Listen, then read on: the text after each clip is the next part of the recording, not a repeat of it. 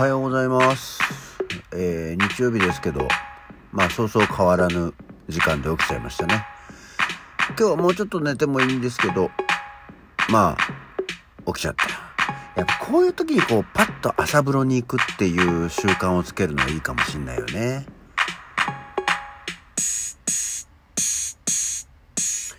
はい。改めましておはようございます。8月14日の日曜日午前7時4分、起き抜けラジオ西京一でございます。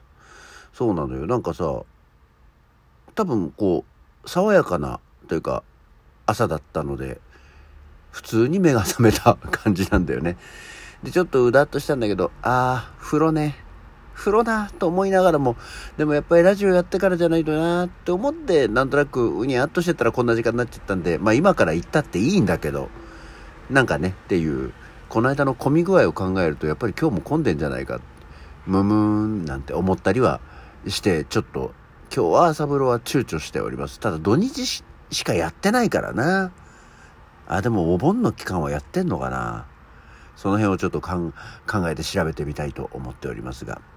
さて、えー昨日台風台風と、えー言われておりましたが、えー皆さんの地域はいかがでしたでしょうか？多分主に東北地方だから夜半にかけてあれだったのかもしれないけどもう海の方に抜けちゃってたもんね。で今回来た台風はなんか何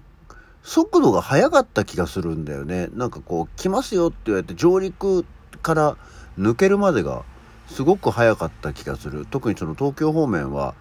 夕方ぐらいから雨が激しくって言ってちょうどまあ昨日稽古があったんであの仕事終わって、えー稽古場に向かう。で夕方の6時20分ぐらいかな。が、まあ、確かにもう風雨がわーっと来てあこれはすごいと思ったんですけど、まあ、稽古終わり10時ぐらいにはもうすっかり雨も止みみたいなね。だから賞味4時間あまあ日中は日中で普通に雨がザーザーと降ってたんであれですけどなんか台風っぽさは3時間ぐらいしかなかったのかな。で今回はあれなのね。あの強風域と暴風域みたいなのがよくあるけど暴風域がない台風だったのね。だからかな、まあ、風がああったけど言うほどでもないし。で各公共交通機関なども特にそれで影響は私の場合が私が使ってるところが影響がなかったのでまあ良き良きという感じでございまして今日はの割にはなんか朝から台風一過って感じじゃなくて曇っててなんならパラッと雨が降るみたいなぐらいの感じでね。あら台風一過にならないのかしら。でもなんか今日の予報はまたこの後天気が良くなってきて晴れて暑くなるそうなんで気をつけて今日も、えーまた日中から稽古もうアクアモードプランニング下牛は虚無に這うね10日を切りましたから、えー22日月曜日夕方5時半からの回なのでね、えーまだまだチケットは間に合いますよ。であの稽古場の風景雰囲気などはねあのツイッターの方に私もこの後写真を添えてあの上げていくのでこんな感じなんだなっていうまあね写真って分かりづらいんですけど大体普段のアクアモードプランニングは、えーテーブルがあって椅子があって座ってるみたいな 感じが多いんですけどなんだかんだ今回みんな立ってることがあ多くて立ってるか座ってるかの差なのかっていうとそういうわけじゃないんですけどやっぱりちょっと普段とは作風の違うものなのでね、えーぜひ来られる方今まだちょっと考えて検討している方はねあのーまあ、えいやと。ちょっと平日の夕方っていう、また微妙な日程ではあるんですけど、演劇祭のに参加しておりますので、興味持った方は、ちょっと私のツイートの方からまたね、改めて確認していただければと思っております。そんなわけで、昨日は稽古前にご飯を食べたんですよ。えー、からよしってあの、唐揚げ専門店の昔 S ガストっていうとこだったんで、業態を変えて唐揚げ専門店になったんですけど、まあそこで、まあ、唐揚げっていうよりなと思って、カツ丼を頼みましてね。で、カツ丼頼んだらもちろん出てきて、丼に、あの、まあ丼物って確かにたまにさ、あの、さじ、あの、木のスプーン、ね、おさじがついてくるんですけど、昨日もそれがついてきたんだけど、あの、頼んだのがカツ丼なわけですよ。ね？カツ丼食べるのにさ、木のさじはどうなの？と思ったんだけどお店の人があの出してくれたものなのでこれで食えってことなのかなと思いながら それで 食べましたけどやっぱり食べづらいよね。あのカツ丼だから。あの親子丼みたいに基本がもう柔らかい卵とじみたいなところとそのね一口大に切ったあの鶏肉。でこうお出汁がこう結構旬でるからスプーンねさじですくって食べた方が食べやすいよっていうのはあの分かるのよ。親子丼なら。カツ丼はさもうとんかつって結構塊じゃん？それはやっぱり箸でつまめばいいんじゃないのかと思ったりはしたんですけど、えー、まあ、せっかく出してくれたんで意地になって全部さじで食べましたがまあ食べにくいですね。っていうところでしたね。そう。であそう。先週もそう。先週もちょうどあれか日曜日にあの稽古があってご飯を食べてたんですけどそこたまたま その隣の席になった人がさまああのいわゆる居酒屋でご飯を食べたんですよ。であの夕方ぐらいだとまだ定食とかもやってますよみたいな状況だったんで、まあ、そこで定食頼んで、まあ、横ではの席ではもうね飲んでる方々がいらっしゃってそこでなんか話したのがおばちゃん？お姉ちゃん？おばちゃんぐらいの人だったんだけどいや新宿広いじゃない。あのさもう出たあの出口間違えたのかなんかわかんないけどもうさすごい歩いても結局新宿の反対側から反対側まで歩いたわよって言ってて。新宿駅の反対側から反対側まで歩いたってていうのはどこからどこまで歩いたのよっていうね 出たところからもう全く駅の真反対まで歩いたって言うならわかんだけど、新宿駅の反対側から反対側まで歩いたわよ。何に対しての反対側から反対側を歩いてる